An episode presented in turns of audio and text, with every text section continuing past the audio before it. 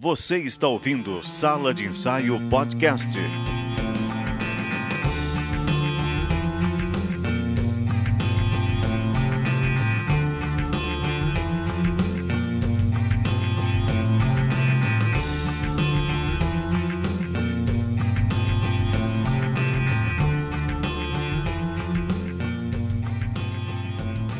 Bem-vindos, bem-vindos, bem-vindos a mais um Sala de Ensaio Podcast. Pode entrar, pode entrar, que aqui você sabe mais do que ninguém que esse é um ensaio aberto e o nosso convidado especial é sempre você.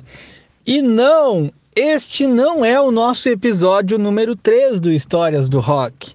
Como nós temos muito, muito, muito conteúdo e a gente não quer deixar nada de fora, porque são coisas tão relevantes.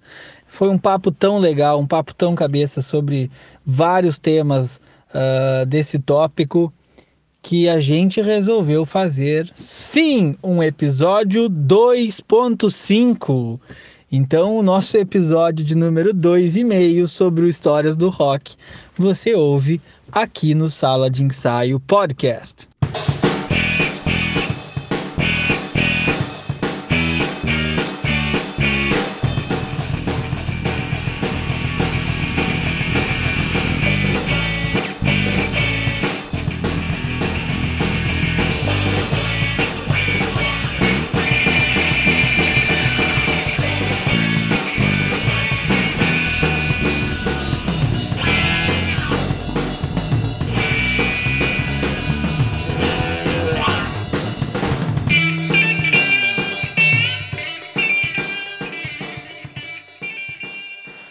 Estou aqui mais uma vez com Guilherme Tavares e Bruno Moraes, eu, Henrique Costa, o host desse podcast, e bora pro cast. E aí, não sei, acho que poderia seguir aí falando do blues urbano. Como é que é isso aí, Bruno? Bom, depois o blues urbano, basicamente, é um. Não sei se seria uma evolução, né? Mas é a migração uh, de parte desse, desse blues rural aí. Os caras não aguentaram lá o, a, a situação e eles procuraram algo é, melhor. Né? Então eles saem dessa região mais do sul e vão ali para Chicago, que é mais central, talvez. Né? O meu conhecimento geográfico do, dos Estados Unidos não é lá grandes coisas, mas ele é mais para cima ali, mais, mais no meio. Não chega a ser tão no meio, mas ele já é mais para cima da coisa. Né? Então já chega nesse, nesse meio mais urbano, sai do lado da, das fazendas e da, das plantações e vai para um meio mais urbano. E aí, como representantes uh, desse blues de Chicago, né, eu, eu gosto de, de, de citar o Howlin' Wolf,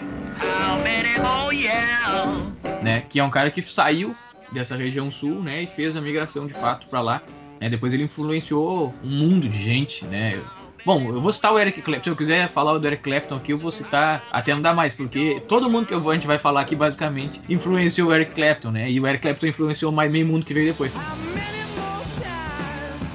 Então, o Rolling Wolf influenciou muita gente. O Muddy Waters também, né? Sai fez essa migração também. Muddy Waters influenciou desde Jimi Hendrix a Rolling Stones. Né, Rolling Stones então abraçaram o Muddy Waters. O Muddy Waters abraçou o Rolling Stones, porque depois o Rolling Stones vem, digamos, da vida nova, o blues, num, num, ponto de vista de, de não deixar a coisa morrer, de ter divulgação e tudo mais. Né? A gente pode ver também é, influências no Led Zeppelin, como o Guilherme já comentou, né? E, e, influências e mais do que isso, né? Porque, embora seja uma banda do meu coração, o Led Zeppelin é a banda, assim, também fantástica para mim e das minhas três, mas a gente tem que dizer que o, Led Zeppelin, ele mais do que influenciado, ele ele acabou metendo a mão ali no blues, né? Então tem muita música do, do Led Zeppelin que não é do Led Zeppelin.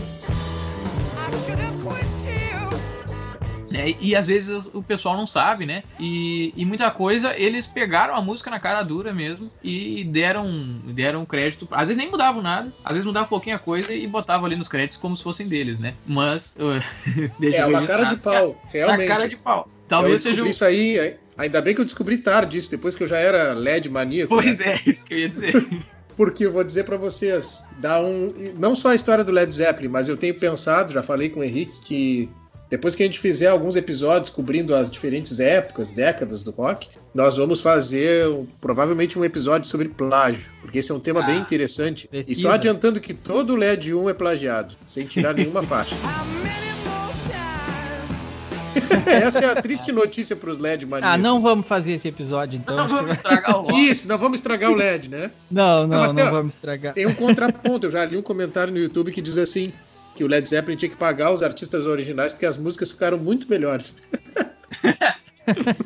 então, Queria fazer é um só uma observação aqui nessa, nessa, nesse momento aí, antes de nós trocarmos o tópico, que eu, de uma forma geral aí pela, pela colocação que o Bruno que o Bruno fez aí, explanou para nós sobre o blues, uh, me parece que ele segue a, aquela máxima de que a música, é, ainda que seja talvez uma observação bem simples que eu vou fazer, mas me parece aquela máxima de que a música, dentro desse contexto, ela não era tanto para o público, e sim para o compositor para quem estava tocando, para o executante, vamos dizer assim, que é exatamente o contrário do que a gente vê em boa parte da cultura musical vigente hoje, né, atual, que é, a questão, a, a própria questão que se colocou aqui do, do, do ritmo, daquelas formulazinhas uh, padronizadas, que, que nem parece tanto blues quanto se propõe ser, uh, e na, na verdade, na prática musical,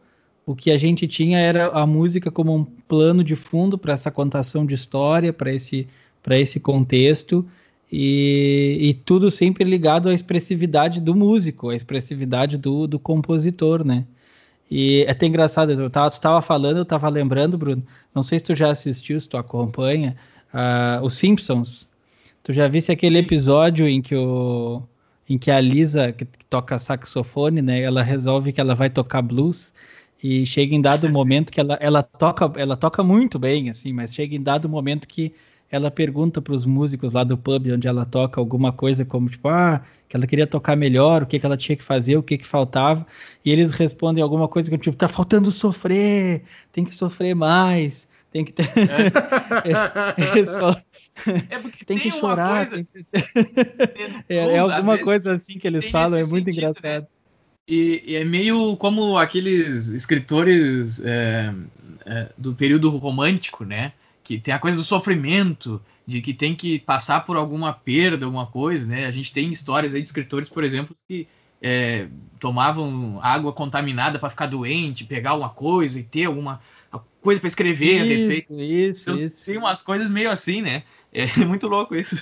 Me lembra que nesse episódio a Lisa termina tocando sax. Eh, não sei se é bem no final, não lembro se é assim que termina, mas eu lembro que mais pro fim desse episódio a Lisa termina tocando blues perfeitamente, assim, todo mundo gostando do blues, mas ela já tá cheia de problemas, assim, toda, toda depressiva, vestindo uma jaqueta preta e de olheira e coisa. Aí ela vai para lá e volta e toca, assim, bem expressiva, e o pessoal, todo mundo gosta e coisa.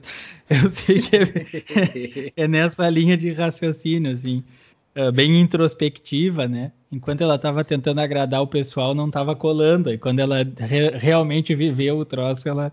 E me parece que é isso, assim, com, com perdão da, da, da, piada aqui, da brincadeira, me parece que é isso, é uma, é uma era dessa do blues dentro desse gênero, desse nicho, uh, em que a música era feita para quem estava executando, era a expressão de quem estava executando muito mais do que se preocupar com quem estava ouvindo, talvez nesse primeiro momento. É, não era uma não sei coisa para vender. Se vocês concordam né? com essa visão. Acho, acho, que eu concordo plenamente. Acho que não é uma, não era uma questão é, somente da, da fama e do sucesso, da fama e da fortuna, digamos assim, né? Exato. Que até passava, né? Os caras tanto que fazem gravação para ser conhecido também, para ter uns troquinhos e tal, mas não era essa coisa absurda o que é de hoje, que é simplesmente comercial pelo comercial, né? Acho que é interessante mas, também colocar aí que o, o, blues urbano, ou blues elétrico, como alguns chamam, né, que é quando o blues ganhou a guitarra elétrica e outros instrumentos amplificados, baixo elétrico, não era, não acontecia só em Chicago, embora muitas vezes seja usado como sinônimo Chicago Blues, né? Não era só em Chicago, tinha outras cidades também, como Detroit, cidade onde se fez a carreira do John Lee Hooker, Filadélfia e Nova York, pelo menos. Então é o seguinte, né? O Bruno falou aí sobre o blues elétrico. Tem outro, uma variação, vamos dizer assim, do blues, que é o Jump Blues, que é um blues saltado ou saltitante que a gente pode ver nas danças, né? Clipes que tem dessa época aí. Meet you, baby, at quarter to ten. Dig the Jubilee when it began. We'll be happy as we can be when we start jumping the Jubilee. Tem uma música do Louis Jordan e his Timpani Five. Já aparece o nome de banda de rock and roll, né? Em 1944, vejam só. Louis Jordan and his Timpani Five, Jumping at the Jubilee. É, saltando no Jubilee, não sei se isso é um teatro, onde é. E a gente vê no clipe ali que eles dançavam uma dança muito louca chamada Jitterbug, que era uma dança geralmente associada às bandas de jazz, né, as big bands de jazz. Mas então tem essa variação, porque o blues estava no jazz também, né? A forma do blues se ramificou, vamos dizer assim. Então existia a forma de blues no jazz, temas de blues dentro do jazz, e o jump blues era um blues mais rápido, que é um precursor do rhythm and blues ou R&B, como se chama também, né? E diz aqui uma anotação que eu fiz: as jump bands eram menores, bem mais baratas do que as big bands, e serviu para animar festas de salão onde se dançava esse jitterbug. Então vocês vão ver eles pulando, por isso que era o jump blues. Davam uns pulos assim, enlouquecidos, muito alto mesmo. O próprio Jitterbug a gente vê que é uma dança de pares, né? Que o cara pega a mulher e gira por cima do corpo dele, fica, a mulher fica de cabeça para baixo e salta, cai lá do outro lado. É bem enlouquecido. E aí, então, como sucessão do Jump Blues, tem o Rhythm and Blues, que na verdade é um pacotão onde cabe muita coisa, né? O que eu tenho anotado aqui é que ele vem do blues elétrico, vem do Jump Blues também, e surge na década de 1940. O termo Rhythm and Blues foi usado pela primeira vez em 1948 na revista Billboard, substituindo o termo Race Music, que era para designar a música feita por e para os negros norte-americanos, ou afro-americanos, como eles chamam. Então, vê só, antes a, música de negros, a música negra era chamada race music, né? Música de raça, como diz o Bruno, se é que isso faz algum uhum. sentido, né? Chamar de raça. E aí depois se passou a chamar de rhythm and blues. As paradas de sucesso, né, eram considerado parada rhythm and blues, parada country, que a gente vai ver depois aí também, e parada mainstream, que é a, a dos, música branca pop, né? Música para o público branco. Alguns tratavam o rhythm and blues como sinônimo de jump blues, então olha que confusão mas outros diferenciavam o rhythm and blues pelo seu backbeat mais acentuado, que era parecido com o do gospel. Então a gente vê, por exemplo, um exemplo que sempre se comenta é a Ray Charles gravando I Got a Woman, que é Eu Tenho uma Mulher, né, uma música que fala de amor, de relação entre homem e mulher. I got a woman. Que é a mesma It Must Be Jesus, Deve Ser Jesus, que é uma canção gospel que ele mudou a letra, da cara de pau, assim. Então, em vez de pegar um tema sacro, vamos dizer assim, um tema religioso, ele botou um tema mundano na letra. Então, para ver que o Rhythm and Blues tem que se apropriou do gospel, é uma continuação do gospel, mas também é uma decorrência do blues.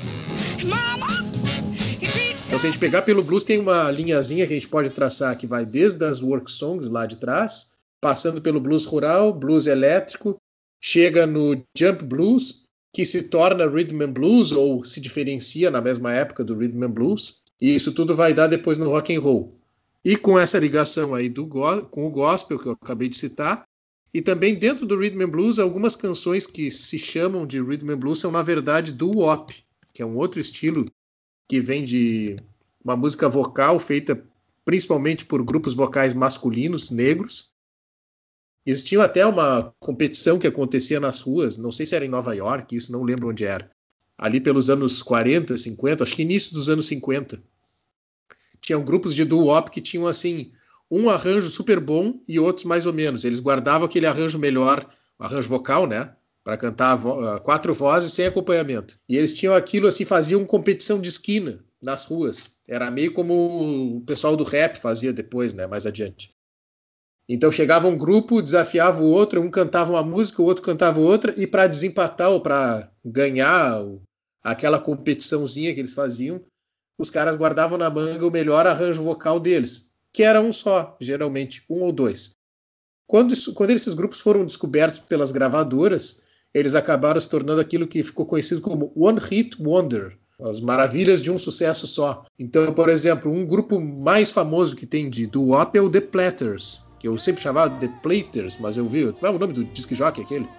Alan Freed. Tem um vídeo que ele aparece no filme de cinema lá, ele apresenta esse grupo, The Platters. que gravaram, né? Only You.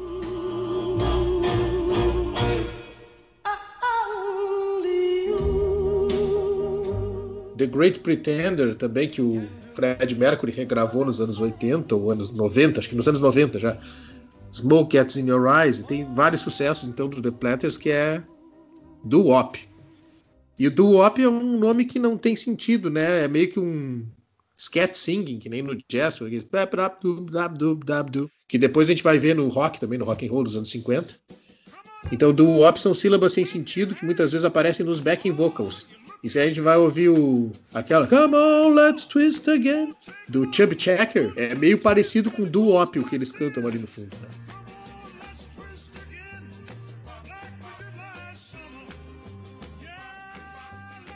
Eu vou passar para o Bruno para ele falar um pouco sobre o gospel aqui, porque tem uma coisa curiosa, uma figura interessante, né? Sim, antes de a gente chegar no, no gospel, eu queria dizer que no doo-wop também, eu acho, acredito que tenha sido um dos primeiros estilos que usou o vocal, né, de, de várias formas, né?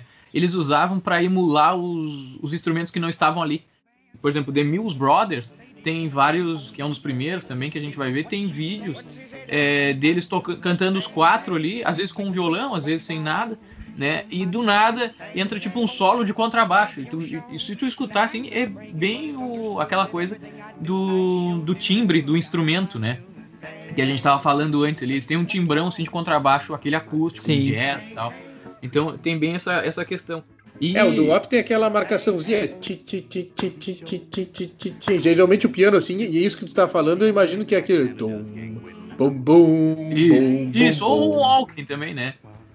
Ele ah, tá. Muita... Tem essa. Ah, esse... também. Isso.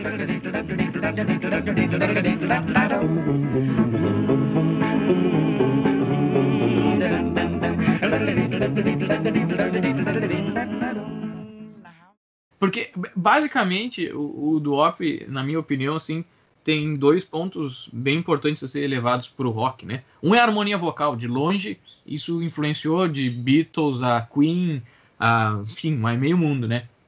E, e tem a, um, um pouco a questão também. É, eu tenho essa impressão, acho que o Guilherme sabe melhor do que eu, mas o Duop tem, talvez seja o, o estilo que, que difundiu o que hoje a gente tem, na época não era, né? Como o Guilherme gosta de chamar, as harmonias de sempre. Né? O Duop tem aquelas harmonias tradicionais, hoje tradicionais e já super utilizadas e que ninguém aguenta mais. É, não é, Guilherme? Ah, que nem, que nem Blue Moon, por exemplo. Blue Moon, bom bom, bom bom, bom bom, bom bom, bom bom, É tipo isso, né? É. Eles eu têm, achava que isso era baladinha anos 50, na minha cabeça era esse o nome desse negócio. Aí depois, pesquisando, eu fui descobrir que era do WOP. Pois é, né? E, e, é. e, é. bem característico, assim, eles têm um, uma estética bem. Assim, que, claro, tem as suas variações, mas muita música tem esse compassinho meio 6x8, com essa harmonia, com aquela coisa mais. É, tem um certo swing, né? É, é bom Sim. deixar claro que toda essa, essa música de negro aqui, ela é muito mais swingada, né? É, para usar o termo deles lá, do, do swing do que as músicas, por exemplo, que a gente vai ver no country, que é mais ligada a, a, ao pessoal branco, né? Então, é, na música negra, geralmente a gente tinha uma. Um, não sei se uma complexidade, mas talvez uma complexidade rítmica um pouco maior, né? E, e que isso vai, vai se traduzir para alguns, alguns gêneros de rock depois. Olha, eu vou arriscar ah. aqui o que eu tenho pensado, porque eu tenho dado bastante aula de rítmica também. Eu tive escrevendo até uma apostila sobre rítmica, que eu acho que tudo que vem da dança e que vem de tradições orais, e muito vem da África mesmo, dos negros, né? Entra em um certo conflito com a tradição europeia, que é de notação musical, por exemplo, da escrita ser tão quadrada, os ritmos quadrados, porque vem da hum. matemática. A escrita rítmica que a gente tem em partitura é tudo múltiplo de dois as figuras, né? tudo quadradinho. Sim. Sim. E tudo que vem da dança e tudo que vem de uma tradição oral tende a ser mais sincopado, mais balançado, mais swingado, porque vem da dança muitas vezes. Então, essa incompatibilidade entre dança e matemática, vamos dizer assim, ou a coisa mais espontânea do, da tradição oral e o cerebralismo, a coisa, a tradição de escrita e de intelectualização do, do conhecimento, é mais ou menos como aquilo que eu falei antes lá, talvez, do, da afinação da Blue Note não se enquadrar 100% dentro da afinação temperada que vem da Europa, né? Eu acho que tem a ver isso aí. Ah, com certeza. E, e às vezes também na da utilização de, além do, do, da questão ser mais matemática, tem muita dessa, dessa música é, europeia, né, Euro, dessa tradição eurocentrista, que ela parte do papel, né? Então é, tudo fica ali organizadinho. Quando vem uma coisa que não parte daquele meio ali, se torna algo meio. Às vezes nem é mais complexo, mas ao botar naquilo ali parece que é uma coisa é, do outro mundo, né? E por ser de tradição oral, o pessoal vai se acostumando com essas complexidades e, e quem reproduz isso, né? E quem executa não acredita que seja algo tão complicado, mas é, é um, um crossover de linguagem, né? Que quando tu põe um músico mais tradicional a fazer algumas coisas é, que esse pessoal fazia aí, o cara se enreda todo, né? Porque não é do, do, do seu background, digamos assim. Então, para encerrar o, o, o é, é, legal porque eles têm influência no rock, né? Mas a gente vai ver, é, por exemplo, bandas como The Teenagers, né? Que vão ser meio que um protótipo lá do, do Jackson 5, do Isley Brothers, né?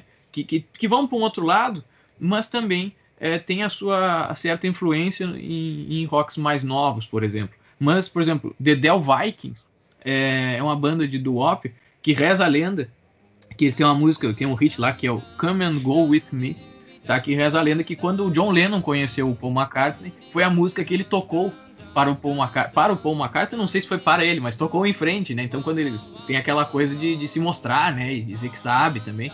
Então, por exemplo, o John Lennon tinha como referência e a gente vê, né, que o, os Beatles tem toda uma, que, uma questão vocal, né, os Beatles, o Queen, como eu já falei, os Beach Boys, por exemplo, então tem toda uma, uma relação com o doo-wop nesse sentido.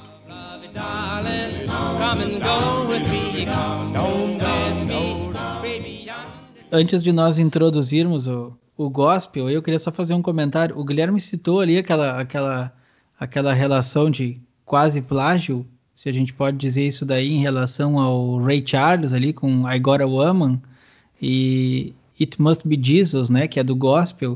Uh, eu, eu realmente não tinha, não tinha feito essa relação ainda, mas parando para pensar aqui, isso nós vamos falar de gospel agora, isso tem tudo a ver. Isso é uma relação que já acontecia de forma inversamente proporcional uh, a, ao longo da história. Então, por exemplo, se tu for para analisar a música gospel, que é, por óbvio, oriunda da música sacra, não musical, mas tematicamente, uh, ela, a música sacra, principalmente no pós-reforma e, e, e, dado aquele, aquele período, até um pouco antes disso, mas principalmente no pós-reforma, ela adotou a estratégia de usar uh, melodia e conceitos harmônicos e tal populares, que, que não eram notados, que não eram registrados, mas que estavam ali nas rodas musicais da, do povão, e colocar letras, que é, que é o que nós vamos falar agora, que é da onde vem até a origem da palavra gospel, né? E colocar a letra com temática sacra, com temática cristã, como ideia de conhecendo as pessoas a melodia e a harmonia, elas vão conseguir reproduzir com aquela letra e, obviamente, elas vão ser catequizadas, entre aspas, de forma mais fácil e até mesmo indiretamente. Uh, vão, vão, memorizar aquilo de forma mais fácil.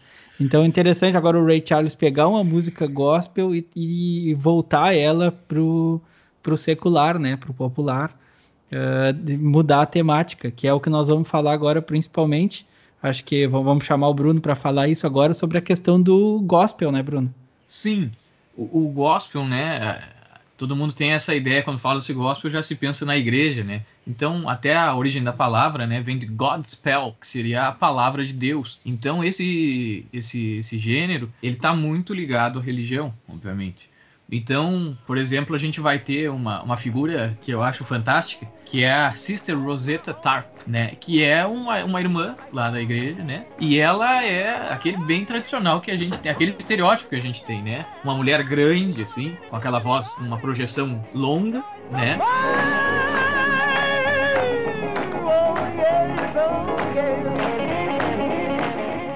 Uma SG além... irada. Opa, não, Isso. essa parte Além é nova. Disso, ela toca guitarra elétrica. Né? A gente falou lá que os primeiros blues, né? no, no blues é, rural ele era mais acústico, digamos assim. Quando vai para Chicago ele se eletrifica. E aqui a gente tem a, a irmã tocando e tem vídeo dela tocando na igreja, em programas de televisão também, né? Isso nos anos. O que, que é isso, Guilherme? 50 e pouco? 53, 54? Eu já nem sei mais. Eu acho data. que aqueles. Eu acho que aqueles vídeos que tem no YouTube dela tocando guitarra são dos anos 60, pelo que eu consegui datar. São? É, já é depois. As primeiras gravações dela, ela tocava violão mesmo. Mas Sim. era um violão tocado como, como guitarra. Sim, é, até faz hoje, né? sentido, né? né? Agora foi, foi chupar. Eu que ratei, chupei bala aqui. Porque se ela toca guitarra SG, não pode ser 53, 54, porque não, não tinha ser, guitarra. Exato, é. Tem um clipe dela cantando com a congregação ali atrás, né? Com o coro, Isso. e ela aparece na frente liderando aquela coisa da pergunta e resposta, chamada e resposta, como chamo, né? E ela tá ali na frente com uma SG, que é o tipo, típica guitarra do demônio, como é que pode, isso, né? Pois é, é isso que eu ia dizer. Ela toca, pra quem não sabe o que é a guitarra SG, é a guitarra do Angus Young, né? A guitarra que o, lá do ACDC, que o guitarrista usa. É uma guitarra mais encapetada, pontuda, Tem assim. a né? famosa né? duas guampinhhas ali que o pessoal diz, né? Exato. e ela toca com aquela guitarra, e ela toca muito bem, né? E ela toca com a guitarra limpa, obviamente, porque não tinha ainda é, distorção, overdrive, essas coisas. Mas se tivesse uma distorção overdrive, era um rock do, do ACDC, casava ali perfeito. Né? Pô, é limpa, mas é um guitarrão com 314 captador e todo o negócio. E, ela, é. e é bem a, a, linguagem que a gente espera num, num, num, bluesman mais tradicional, que a gente espera no, num guitarrista de rock, né? Então ela influenciou um monte de gente e principalmente o Chuck Berry, né? Tem toda uma relação com ela ali. É, e a, e a música dela é legal, assim, dá, dá, de escutar bem. Bom, essas músicas têm já uma harmonia interessante, com, um vocal legal, e ela adicionou a guitarra, então ficou uma coisa mais legal ainda, né? Uh, a gente também tem outras, como a Mahalia Jackson, que eu acredito que seja dessa forma que se pronuncia, mas eu não tenho certeza, então desculpa. Mahalia, é, Mahalia Jackson. Né, que também cantava na, na igreja e com aquele vozeirão bem tradicional. Ela tem uma ligação também com. É, não uma ligação direta, assim, mas ela estava envolvida naquele contexto com Martin Luther King, né? Tem, tem várias questões uh, além da questão musical, né? De posicionamento, né? De ocupação de espaço, de posicionamento político e tal. Então é, é interessante é, ela como referência. Claro, tem vários outros, né? A gente podia se estender, mas vou passar a bola porque eu já estou olhando aqui e já estamos nos estendendo demais. Bom, vou então fazer algumas ponderações aí. O Henrique tinha falado sobre o, o caso do Ray Charles ser talvez um plágio. Eu não acredito que seja um plágio, mas uma apropriação mesmo. Uma apropriação, Porque exato. É. isso acontece demais entre um estilo e outro desse que a gente está vendo, né? Tem um artista que pega um tema de um blues antigo e bota outra letra. Nesse sentido, a gente poderia mesmo relativizar o caso do Led Zeppelin, se a gente for examinar mais tarde, para ver se aquilo é plágio ou não é, embora eu acho que seja. Né? Mas no caso do gospel aí, mudando de letra, isso aí é uma coisa que acontece nas duas vias, inclusive até hoje, né? O que se chama de Exato, gospel é. hoje, que não tem nada a ver com o gospel antigo, esse, também a gente vê muito assim, já tem, sei lá, uh, metal extremo do Senhor, já deve ter de tudo hoje em dia com letra religiosa, que é o inverso do que ele fez aí, né? Ele popularizou, trouxe para uma outra camada social, talvez, para um outro público, uma canção que era do meio religioso, botou outra letra. Bom, sobre a Sister Rosetta Tarp, que ele falou aí, que é uma figura assim importantíssima, né? Uma descoberta que muita gente fez nos últimos anos aí, como influenciadora do Chuck Berry. E a gente fica nessa, pô, como é que uma irmã religiosa usava uma SG e tocava guitarra na frente da congregação e tudo mais? Mas ela passou por várias, e uma observação curiosa que eu descobri num documentário sobre ela é que ela foi uma cantora de big band, então a gente vê ela de blazerzinho, assim, com vestidinho, parece a Ella Fitzgerald, tipo do penteado, assim, cantando uma big band do tal Luck Millinder. O Millinder Sortudo seria a tradução do nome dele, né? E esse cara era um baita de um sacana que obrigou ela, via contrato, a gravar músicas realmente indecentes. Uma se chama Rock Me e a outra é I Want a Tall Skinny Papa, que numa gíria bem sacana é eu quero um papai magro e comprido e alto, né? Imagina o que era um papai. É, fizeram ela cantar isso que as amigas ficaram chocadas quando ouviram no rádio. Não pode ser a voz dela, mas é ela. Depois foram ver e era mesmo, né? Bom, tem algumas outras coisas que ainda sobre a música negra, sobre, acho que o programa inteiro vai ser sobre música negra, né? Praticamente. no viés do jazz, ainda dentro do, do ramo do jazz, tem dois estilos que são bem importantes para a construção aí do que se forma depois como rock and roll, que é o ragtime. O mais famoso compositor de ragtimes é o Scott Joplin, que tem a famosa The Entertainer, que é um, aqui a gente vai ouvir uma gravação feita em rolo de pianola, é antes da, da gravação mecânica, eu acho aí, em 1916. Cara sentou numa pianola que tinha lá um sistema que furava o rolinho de papel e gravava. Eu não sei como é que gravava até as dinâmicas do cara, mas tem tudo lá. Tá gravado o Scott Joplin tocando a própria música. E ragtime, pela etimologia, se chama tempo destruído. E quando a gente experimenta tocar um ragtime no piano, a gente descobre que a mão esquerda é como uma marcha. Tum, tchá, tum, tchá, tum. E a direita vai quebrando tudo. Paré, paré, paré. Então toda a síncope está na mão direita e toda a base mais regular, mais quadrada, como se fosse uma marcha, está na mão esquerda.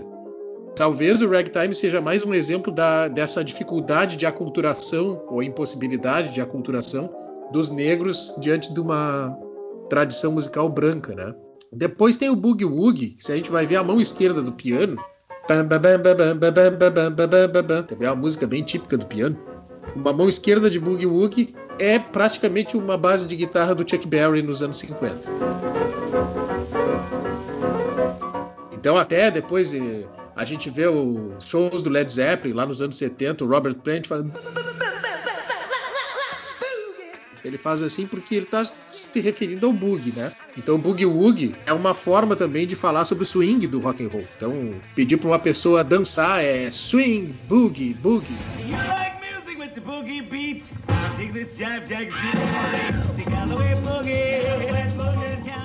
Então, swing, boogie, isso era meio que sinônimo de se embalar com a música, de dançar. Bom, eu vou, eu vou passar aqui para frente aqui, vou falar sobre a música branca, eu acho, aqui para a gente não demorar mais. Tem a parte do mainstream pop, né? Que tem o Tim Panelli, que eu já falei antes, no primeiro episódio a gente já falou um pouquinho. Que tinha aquelas duplas de compositores que faziam, a, parte de uma indústria ainda de canções que era ligada à venda de partituras e que fez parte de muito essa produção timpanella e aí se estendeu desde o início do século XX, o fim do século XIX, até os anos 40, pelo menos, ou se não, os anos 50, em trilhas sonoras de filmes musicais. Então a gente vê o Bing Crosby como uma figura importante.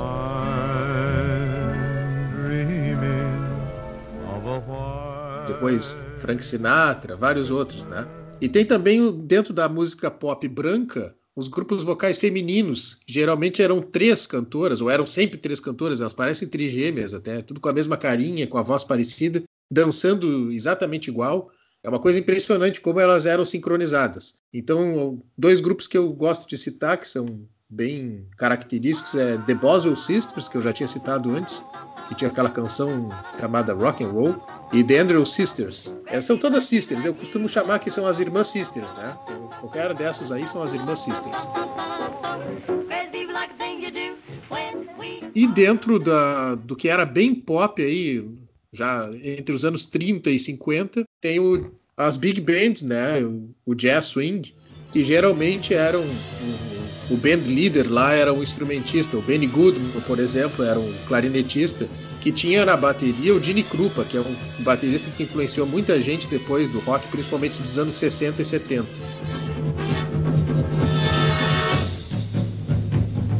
Eram bateristas impressionantes. O Buddy Rich também é outro que eu depois vou falar mais sobre ele, como ele influenciou vários bateristas de rock. E uma batida mais pesada. O que a gente vê nessas bandas de swing, nessas big bands de swing, é que tinha uma batida muito forte, muito pesada. A afinação da bateria, a técnica, a velocidade dos bateristas, isso tudo tem muito a ver com o que a gente vai ver depois no rock. E o Glenn Miller, em The Mood, é um, um exemplo bem pop mesmo, isso aí estourou nas paradas de sucesso na época, mas já é um jazz swing bem mais comportado, é bem mais formatado, é aquela coisa mainstream mesmo.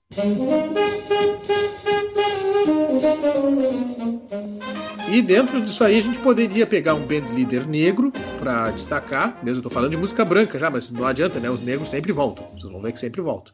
Que é um band leader pouco falado que eu acho genial, que é o Cab Calloway, que era conhecido como Hide the Man, o apelido dele, porque ele fazia aqueles uh, sketch singing, Hide, Hide, Hide Ho. Ele cantava assim e botava a banda toda a cantar respondendo, era genial. Inclusive ele ia complicando cada vez e largava para a banda, a banda toda. É uma coisa muito louca assim.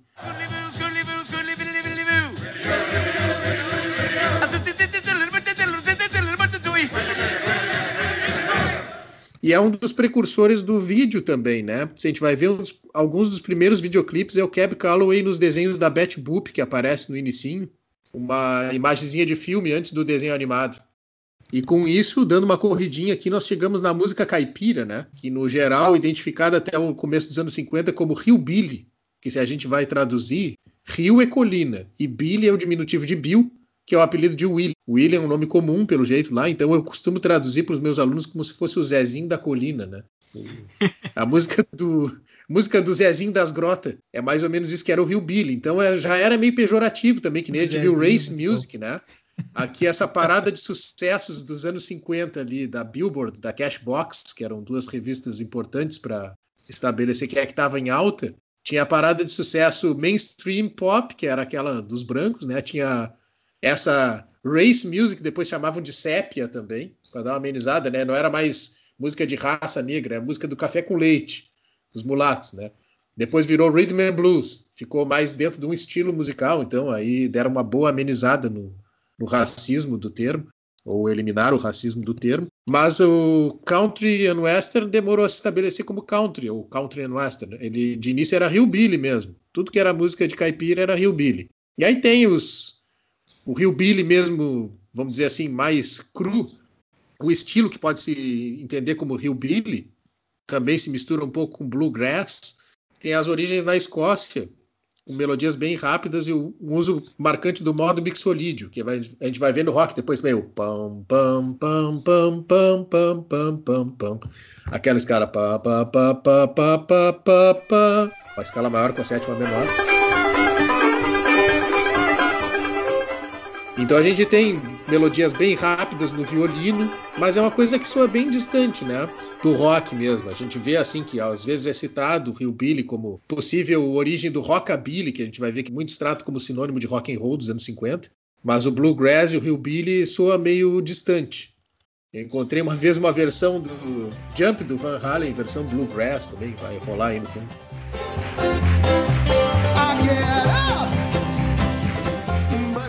E tem uma, uma versão também interessante de Money do Pink Floyd, que é em versão bluegrass. Mas isso tudo são curiosidades, né? Na verdade, como formador do rock, tem alguns estilos que são mais uh, importantes ou mais realmente a ligação é mais direta. Que tem o, então dentro do country de pobre, para antes de chegar no country mainstream, né? O Cajun que é o, o country dos pobres brancos, que por sua vez, por sinal, eram conhecidos como white trash, lixo branco. Olha só que pouco pejorativo, né? Quase nada. Quase nada. E o country de pobre dos, da região da, das comunidades negras era o Zydeco. Escreve Z-Y-D-E-C-O. Zydeco. Então, tinha as comunidades rurais eh, brancas e negras. O que diferencia eles era a cor, mas basicamente eram todos considerados como lixo. é impressionante, né? A estupidez que viveu essa gente no, na questão do racismo. Exatamente. É. Que, que momento, né? Que fase. É. Mas então, nas comunidades rurais pobres da primeira metade dos anos 30, é que nasceram os futuros artistas de rock and roll dos anos 50. Então eu tenho aqui algumas fontes que eu consulto sempre que me dizem que o. Até vou ver direitinho o nome do livro para citar aqui, ó. É La década dorada del rock and roll.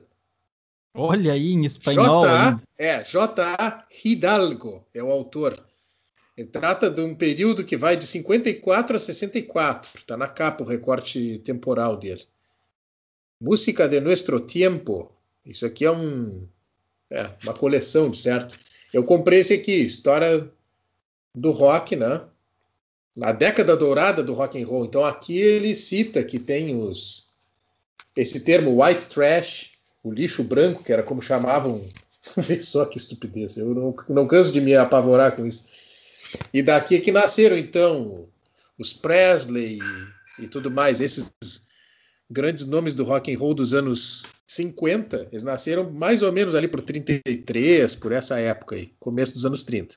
E nessas comunidades pobres, então, tinha o Cajun.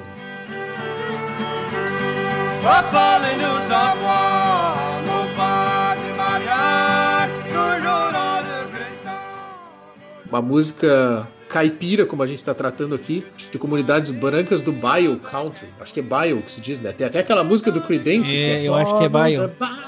Born on the Bio, é, agora tô lembrando. Acho que é isso então, aí. Bio, é, Bio Country. Isso aí, no, tem um documentário que mostra como é que se chega lá, tem que passar pelo alligator, por aqueles bichos tudo lá dentro de um pântano, assim. Os caras vão de barquinho, chegam lá naquele negócio meio afastado lá, é o Bio Country. Então, quando chegam lá, tem uma música que se preserva até hoje ali, que é esse Cajun. Lá é, é um... tem uma região chamada Nova Escócia, eu não sei se isso era... Acho que é uma região, acho que não é uma cidade. Vou ficar devendo aí a parte geográfica de novo. Que antigamente era chamada de Acadia. Isso tem uma influência de colonização francesa lá. Por isso que tem acordeon nessa música. Isso é curioso. A música muito com a sonoridade. Não é nem um acordeon, acho que parece uma gaita ponto aquilo. Eu acho que é uma gaita de botão que eles têm lá. Então a pessoa que nascia lá nessa região era conhecida como Acadian. E os índios Atacapas dos Estados Unidos passaram a chamar de Cajun, os Acadian. E aí pegou o nome Cajun, ficou, como escreve, parece caju com N no final, né? Cajun. Uhum. Então, eu- essa música Cajun aí, ela, ela era cantada muitas vezes numa mistura de inglês com francês. É uma coisa muito curiosa, assim. Tem tanto no Cajun, que é o, o country de pobre branco, quanto no Zydeco, que é o country de pobre negro, tem o, o instrumento de fole. Essa influência francesa. Inclusive tem no, no pessoal do Zydeco aqui, eu tenho anotado aqui que é nas comunidades negras se cantava no idioma chamado French Creole. Então, que poderia se traduzir como um crioulo francês. É uma mistura de francês com inglês de afro-americanos. É um- uma salada Uma salada. cultural muito louca. Não, pela, pela própria questão de localização e ter que passar em, por lugares inóspitos para chegar, olha, solicitar aí ajuda aí dos nossos antropólogos ouvintes aí para fazer um trabalho a respeito do Cajun aí, do, do Zydeco, porque olha, Tem um exemplo do Cajun que é o The Balfa Brothers. Olha só, Balfa. É uma palavra estranha para o inglês. E o nome da música, Parler nous à boire. É uma coisa em francês, meio em inglês. Não sei nem como pronunciar isso. Depois, aqui no- nos exemplos de Zydeco que eu peguei, tem um- uma dupla chamada Denis Magui e Amédée Arduin. Vê que eu- é um com nome americano e outro com nome francês. Denis Magui e Amédée Arduin. Aí tu vai ver o Amédée Arduin é um negro. Por aí vai. tu sabe que eu moro numa cidade de colonização pomerana aqui, Guilherme, e Hum. atualmente, né, que eu não, não, tô mais em Pelotas, e, e eu sei bem como é que é esse exemplo que tu falou aqui, que mistura umas palavras diferentes com inglês, e no fim o nome é o nome da música é em francês, e tu mistura tudo, porque isso é, é, é um processo de aculturação meio que inevitável quando acontece essa, essa Uhum. mistura, né, de, de, de, culturas, e aqui comumente a gente tá passando na rua e tu vê alguém falando em português e daqui a pouco fala algumas palavras no meio da frase em pomerano, ou vice-versa, tá falando em pomerano, que tu até tá pensando, mas será que isso é pomerano? Será que isso é alemão? Porque também tem a cultura de falar alemão aqui. Será que isso é Sim. pomerano? Será que isso é alemão? Daqui a pouco já é as duas coisas e daqui a pouco a frase terminou em português. Isso é e se entendem perfeitamente. Então esse é um caso que, que é, é possivelmente é oriundo disso daí e realmente só faz sentido dentro desse contexto, porque enquanto idioma é só uma salada mesmo, bem como tu disse. Aham. Então, assim, ó, dentro desse universo do Zydeco, tem um cara conhecido como o rei do Zydeco, The King of Zydeco, que se chama Clifton Chenier. Olha só. É Clifton, que é o nome em inglês, Chenier em francês. É. Então, o nome dele já sintetiza tudo isso, né? Exato. O rei do Zydeco é o Clifton Chenier. Que E a gente pode do fazer- Zydeco, ele devia cantar música de negro, então devia ser negro. Possivelmente. É, a gente ouve o Zydeco e parece um blues, e, inclusive gravações mais assim dos anos 60, 70, a gente vai ouvir, bom, isso aí é rock and roll. em algumas baladas, uma música, a canção mais lenta de Zydeco, a gente vai identificar como um blues. É tudo muito misturado. A gente não pode esquecer que o, o, blues das comunidades rurais também provavelmente tinha uma mistura. O pessoal ouvia também o Zydeco ali perto. Por isso que, de Tanto certa é... forma, eu, eu, eu compreendo, ainda que não concorde, a visão que nem a gente pode ler se tu vai ler, por exemplo, o Júlio Medaglia, que ele diz que qualquer coisa tocada com guitarra elétrica é rock and roll. Ah, sim, pô, simplificação porque, tosca, porque né? é uma simplificação extremamente tosca, mas é, é tu para para analisar esse tipo de coisa, assim, tu dá para entender por que, que essas figurinhas chegam nessa conclusão, assim, ainda que é, uma conclusão bem né? pífia, né? É bem estereotipada, sim. mas... É, isso aí é uma redução grosseira mesmo. Mas a gente vai ver assim, ó, Uh, se a gente vai ouvir algumas canções de Zydeco, a gente ouve duas, três, quatro, já começa a lembrar. No caso, eu fiz algumas sinapses aqui com o Culture Club, né, do Boy George, lá dos anos 80. Em 83 a gente tem aquela canção que tocou muito no rádio, Karma Chameleon. E também em 85, Dire Straits, Walk of Life.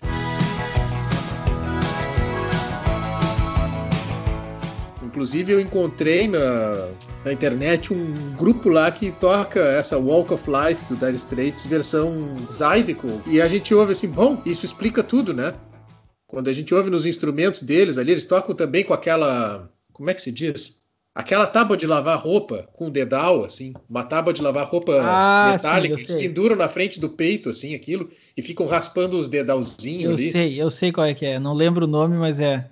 Que no jazz a gente vê na história das jug bands, né? Que eram as, as bandinhas de rua, assim.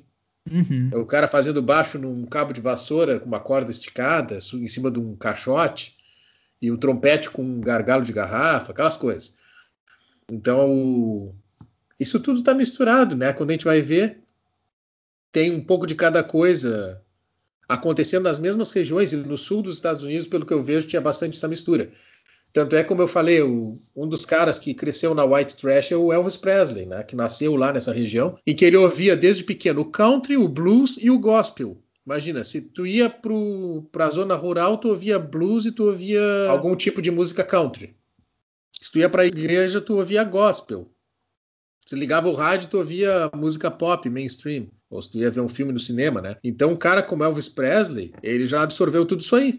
E ainda por cima era branco, né? Ele deu sorte conseguiu se projetar, porque a coisa estava muito mais propícia para os brancos, como sempre. E aí depois no country mais mainstream, para fechar então toda essa discussão aí final sobre o country, a gente tem sempre apontado em vários livros como o grande galã da época, o Hank Williams. Inclusive tem uma canção chamada Hey Good Looking, Hey Bonitona, seria mais ou menos, né? Que ele fica cantando ali para uma mulher no clipe. Mas ele, sinceramente, eu vejo as fotos assim, é difícil encontrar na imagem dele o bonitão, né? O galã, porque o cara chega a ter uma. Tem clipes que aparece ele sem um dente. É impressionante. Hank Williams desdentado, mas era o cara, né? E para fechar mesmo essa discussão, acho que nada melhor do que apontar o Bill Haley, que é sempre chamado como o pai sempre do rock citado. and roll, né? Sempre Exato. citado que o Rock Around the Clock é o estopim lá onde começa o rock and roll. O que, que ele estava fazendo em 1949, mais ou menos, por ali, final dos anos 40? Ele era um cantor de country. E ele tinha uma habilidade excelente, assim, fenomenal, no yodel. Eu tinha escutado antes só um cara chamado Kenny Roberts, que é fantástico, assim, fora de série, que chamava de yodel galopante lá do, do Arizona, ou sei lá de onde. Mas o Bill Haley não deve nada para ele, o cara era fenomenal, assim, ele fazia o yodel galopante para mais e se apresentava né, com chapéu de vaqueiro, tudo naquela pinta bem country mesmo.